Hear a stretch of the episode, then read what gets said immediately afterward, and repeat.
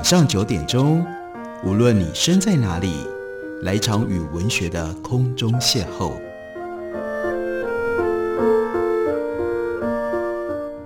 杨照谈书，邀您一同遨游文学世界，认识古今中外的经典之作。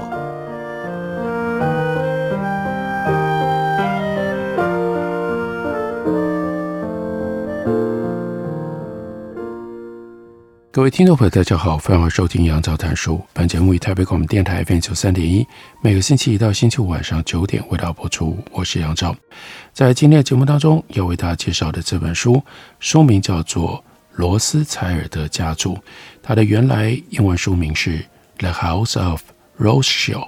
然后这本书分成上下两册，今天跟大家介绍它的前面这一册，标题是《Money's Profit》。翻译成为“金钱预言家”，这是关于 r o s h i l 家族，他们从一七九八年到一八四八年，也就是这个家族开始发展的这一段，在欧洲历史上所发生的事情，以及他们曾经占有的特殊地位。这本书的作者是英国非常有名的重要的历史学家 Neil Ferguson。关于 r o s h i l 家族，我们要如何看待？很重要的是。我们必须要了解，他们跟十九世纪的欧洲历史有多么密切的牵连。在书里面就特别提到了拿破仑说过一句至理名言，他说：“军队吃饱了才能行动。”这就让人要问，该如何填饱军队的肚子呢？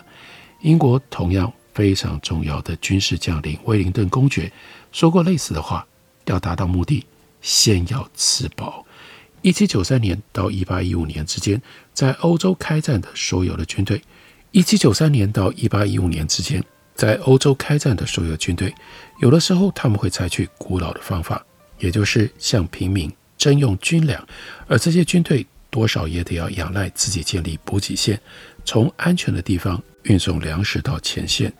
不过，拿枪威胁平民提供补给，有它不太方便的地方。因为会让军队不受欢迎，而且呢，这样能够征用到的食物不会太多。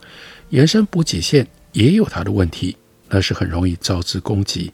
像威灵顿公爵在伊比利半岛那一段旷日费时的作战，就需要更为谨慎、更可靠的补给方法。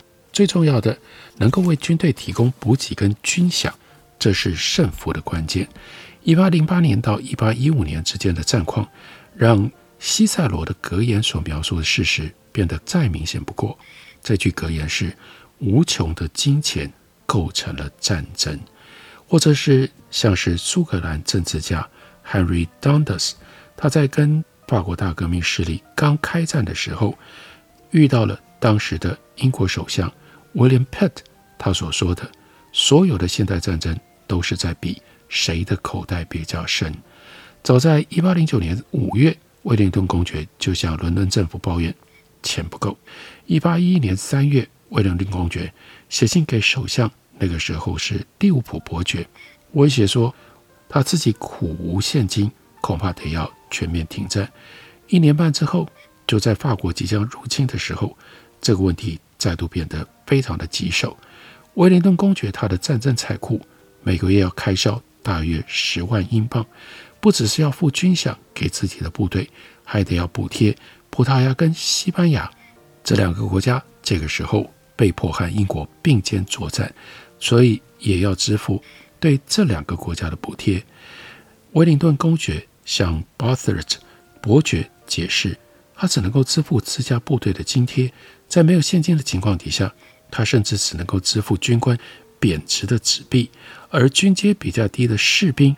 他们可不愿意接受纸币，则因为这样就完全拿不到薪水。他就警告政府，除非这支军队能够早一点得到一大笔钱来补助，否则，否则怎么样呢？部队上下都弥漫着最严重的沮丧感。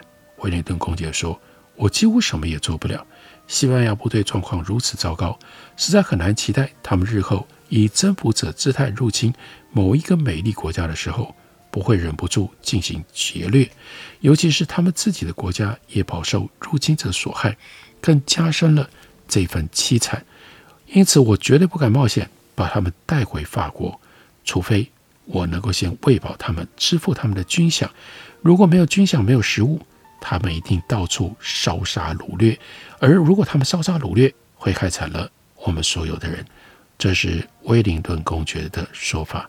情况在一八一三年的二月陷入了最低潮。威灵顿公爵汇报说：“哎，我几乎不敢踏出家门。”因为害怕公共债权人就在门外要求偿付他们的欠款，正是威灵顿公爵陷入的财务困境，让 Rothschild 家族这个时候的重要的家长 Nathan Rochelle 掌握住了自己职业生涯当中最重要、决定性的商机。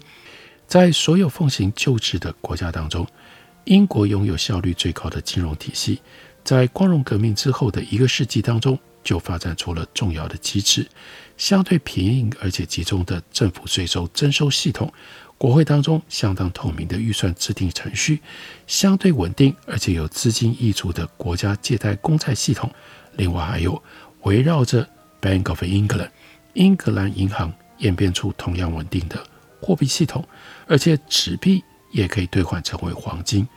正因为这样，英国才有办法在十八世纪。发起了六次的大型战争，却没有像法国那样陷入政治的危机。金融体系比较落后的法国，因为战争造成了危机，埋下了政权遭到推翻的隐忧。不过，在一七八九年，也就是法国大革命之后，战争的成本迅速的增加。一部分是因为大革命之后上台的政权有办法召集前所未见的庞大军队。根据估计，拿破仑战争期间一年所花费的实际成本是一个世纪之前的五倍以上。英国的公共支出在一七九三年到一八一五年之间迅速的成长，从一年大概一千八百万英镑增加到几乎是一亿英镑，估计大概占了全国收入的百分之十六左右。那段期间和法国打仗的总经费总花费。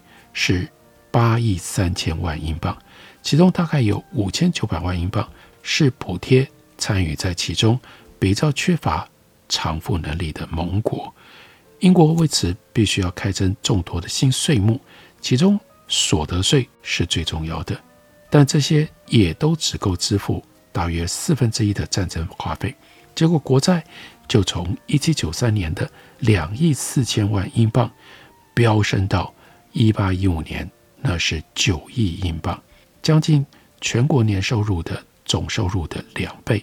此外，在一七九七年，英格兰银行认为有必要暂停兑换黄金，结果导致国家进入货币贬值的时期，暂时短缺，再加上纸币流通的增加，又造成了通货膨胀。物价在一八一五年以前的二十年当中，大概翻了两倍。而威灵顿公爵的征战，正是在这段前所未有的财政过度紧绷的时期所进行的。不过，这并不能完全解释威灵顿公爵的困境，因为还关系到后勤补给的问题。即使伦敦财政部的钱多到满了出来，都还是很难把钱以西班牙商人愿意接受的形式送到威灵顿公爵的手上。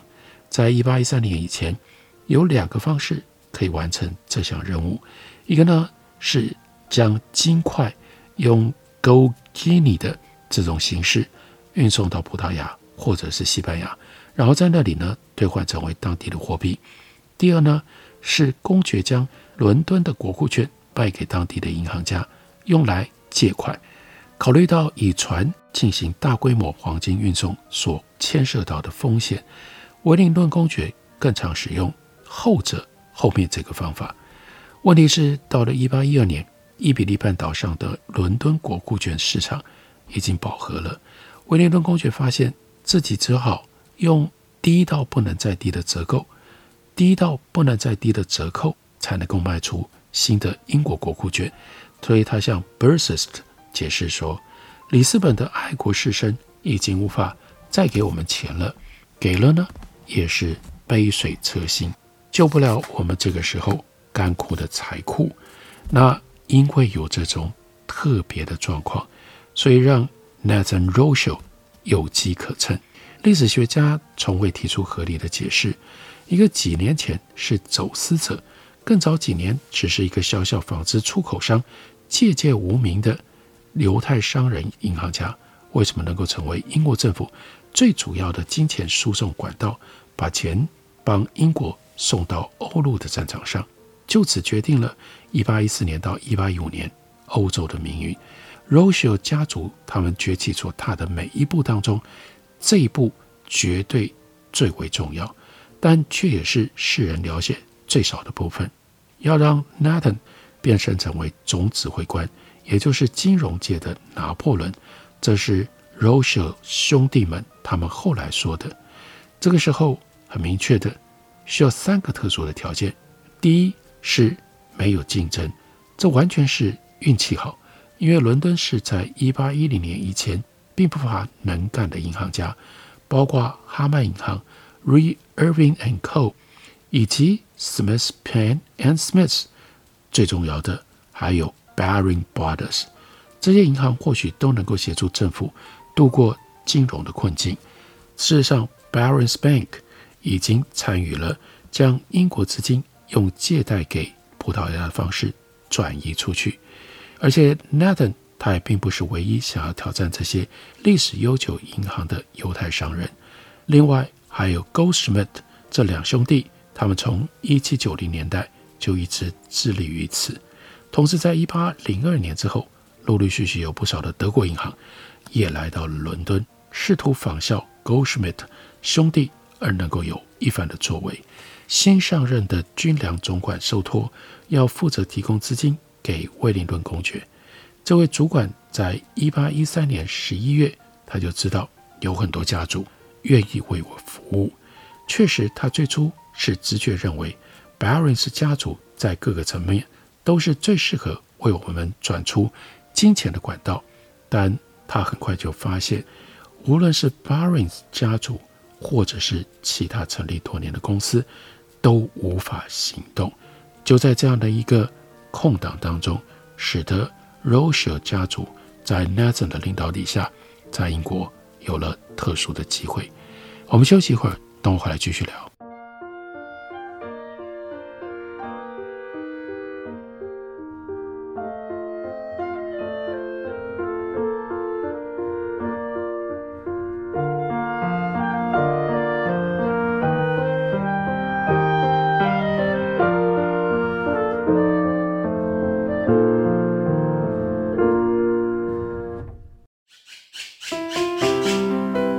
大家好，我是刘克襄。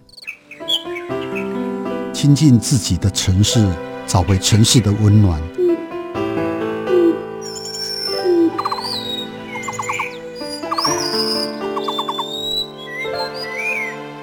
听见台北的声音，就在台北广播电台，FM 九三点一，AM 一一三四。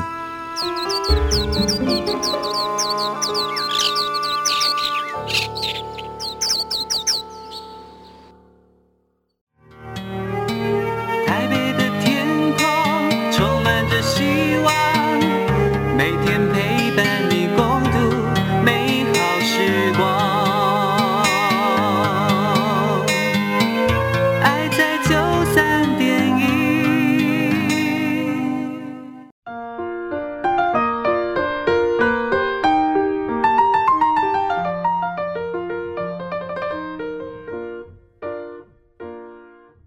谢您继续收听《杨照谈书》。本节目以台北广播电台 FM 九三点一，每个星期一到星期五晚上九点，为大家播出到九点半。今天为大家介绍的这本是堡垒文化的新书，书名是《罗斯柴尔德家族》，作者是 Neil Ferguson。这就是关于在欧洲，乃至于到后来扩展到全世界叱咤风云的 The House of Rothschild，他们这个家族横跨三个世纪的。历史叙述 rosha 家族他们之所以能够崛起，跟战争有非常密切的关系。当拿破仑战争进行到了最关键的时刻，一八一三年到一八一五年，这个时候，在英国威廉顿公爵他所领导的部队需要粮食，需要军饷，但是如何把让他可以发军饷、买粮食的钱送到这个时候在伊比利半岛遂行战争的威灵顿公爵手上呢？那个时候，伦敦金融业遭受了两次重大的打击，政府公债价格暴跌，而拥有大量政府公债的这两大银行家，Barrings 家族，还有呢 Goldsmith 家族，他们就是因为握有了大量的最近的政府借款，因而 Barings 家损失了四万三千英镑，而 gosmith 家的其中一位兄弟甚至因而自杀了。所以在这样的情况底下，这两家突然之间都不再能够扮演这个重要的角色。另外还有第二项对于 Nathan r o s h e l 非常有利的因素，那是因为有了1810年十月被任命为军粮总管的 Horace，Horace 会变成了 Nathan 身处高位的朋友。Horace 自己是一位小型商人银行家的儿子。自从他在一七九二年成为财政部的初级官员之后，他在政坛的位阶快速的攀升。三年之后，他被任命为财政部长的私人秘书。在一八零七到一八零九年之间，他的职责也包括效力于财政大臣。不过，Horace 知道 Nathan Rothschild 总是能够解决。他自己身为军粮总管的问题，不只是因为那个家族有金融的背景，更因为 Horace 他有一个不太寻常的特点，那就是他对德国很有好感。他曾经在莱比锡读书，他甚至曾经翻译过写 r o s h e l 家族的传记的这个作者文章，也可能是他在莱比锡生活的时期有过的交情，让他想到了。Rothschild 家族应该对他有用处。根据一份史料，Horace 在求学的时候曾经和一名女子有过感情暧昧，而这位女性后来嫁给了经营烟草生意的莱比锡贵族，叫 Limburger 男爵。Horace 甚至还跟这位女性有一个私生子。Limburger 家族后来声称是他们向 Horace 推荐，让 Nathan Rothschild 参与威灵顿的征战资金筹措，从他们后来觉得能够要求 Nathan Rothschild 以他经营政府生意所赚取利润的百分之一来支付佣金，应该是让我们合理推断确有其事。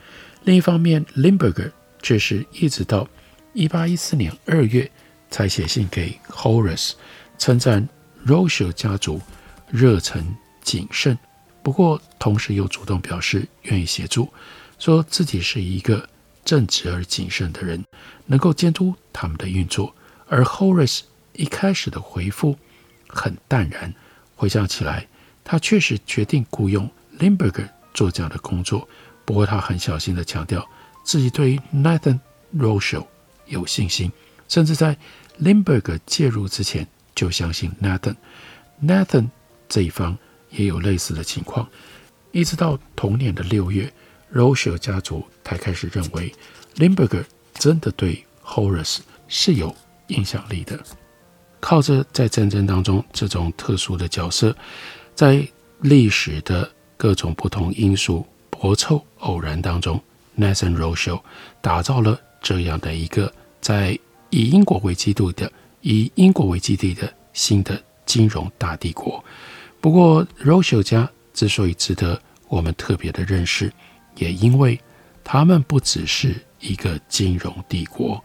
例如说，Rose 家族他们对音乐的热忱，是在欧洲文化史上非常重要的一项事实。，Roshio 家族赞助了几位19世纪最知名的作曲家和演奏家。最明显的原因是，成功的晚宴或者是舞会少不了。音乐家协助，例如说，一八二八年一月，Nathan r o s h e l 他先是招待了宾客丰盛的晚餐之后，请出了钢琴家，当时的大钢琴家 Moscheles 来演奏音乐。Moscheles 曾经是孟德尔颂的音乐家教。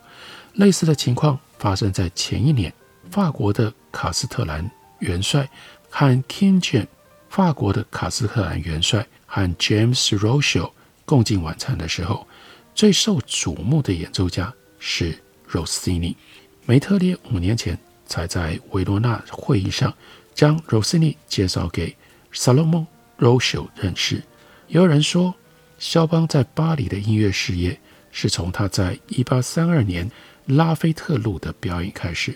一八四三年，肖邦又和他学生 Carfioch 到那里表演。据说就是 James Rochelle 非常欣赏 Filch 的演出。其他在 Rochelle 家宴会表演过的知名音乐家，包括前面所提到的孟德尔颂，另外有李斯特，还有当时很有名的钢琴家兼指挥家 Charles Harley。以及小提琴家姚阿信。然而，比起他们演奏家的身份，更重要的是教学。这对于 Rochelle 家的女性成员尤其重要。他们从很小的年纪就受父母的鼓励，要精通键盘乐器。钢琴是19世纪最接近像电视一般的娱乐活动，差别是钢琴需要技巧才能够操作。不意外的是，Nathan。Rochelle 和他的兄弟都为女儿花了大钱找来最优秀的家教。Charlotte Rochelle 会邀请他的老师在访客簿上留下和音乐相关的纪念，所以就记录了很多的名字。Moscheles 出现在访客名单上，另外孟德尔颂还有贝利尼、Chopin、Rossini，还有呢 My Bell。一八四零年代。在 Charlotte Roschel 访客簿上留言的，还包括年事已高的 Cherubini。他写下自己在歌剧被遗弃的亚米达当中所创作的咏叹调，还有肖邦，他写下了马祖卡舞曲作品编号六十七之四的一个版本。Rossini 还为 Charlotte 写了六页的钢琴独奏，作为小小的纪念。Charlotte 的妹妹。Hannah Mile，他也是相当杰出的竖琴演奏家。他的老师是 Parrish，Arras 将他自己的小夜曲编号八十三献给 Hannah Weil。他们最年幼的妹妹 Louise 开始对音乐产生兴趣的时候，Rossini 为她上歌唱课程。他跟爸爸说：“Rossini 非常好心，总是按我想要的时间跟日期前来。”三年之后，路易斯和 Rosini 都在法兰克福，所以路易斯就天天去跟罗斯尼上课。肖邦也教过好几位 Rochal 家的女孩，不只是 Nathan Rochal 的女儿，刚刚提到的 Charlotte，另外 Charlotte 的女儿 Hannah Matied，另外 Betty 的女儿同样叫做 Charlotte。事实上，肖邦有两首曲子献给了这个家族的成员，他的圆舞曲。作品编号第六十四之二，以及他的叙事曲，有了这样的启迪，这些女孩要尝试自己作曲，也就不令人意外了。辈分比较小的那个 Charlotte，她曾经发表过四首短钢琴曲，而 Hannah Matilde，她不只是谱写钢琴曲，还创作过交响圆舞曲，还有六组歌曲，包括为雨狗、雨果。还有为诗人狗迪埃、歌德、Longfellow 等人的作品创作的音乐背景，其中最成功的一首，还曾经由巴黎歌剧团的女高音巴蒂来予以演唱。罗西亚家族不只是聘请音乐家演出教学，而且呢，含音乐家有社交往来，喜欢他们作伴。Mabel 在一八三三年和 James。还有 Betty Rocha 共进晚餐。，Rosini 在一八三六年以朋友的身份受邀参加 Lionel 的婚礼。他们认为，哎呀，有 Rossini 在，让派对更加的欢乐。依照 Rossini 自己所留下的记录，那就是我要去法兰克福参加 Lionel Rochel 的婚礼，他是我最亲爱的朋友。音乐家和 Rochel 家族的关系，那真的是源远流长，非常非常的密切。所以这个家族在欧洲的文化史，尤其在欧洲的音乐史上，也留下了他们非常深刻的痕迹。这本书就是尼尔·弗格森他所写的《The House of Rothschild》罗斯柴尔德家族。我们介绍的是其中的第一册《Money's Prophets》金钱预言家，一七九八到一八四八。感谢您的收听，我们明天同一时间再会。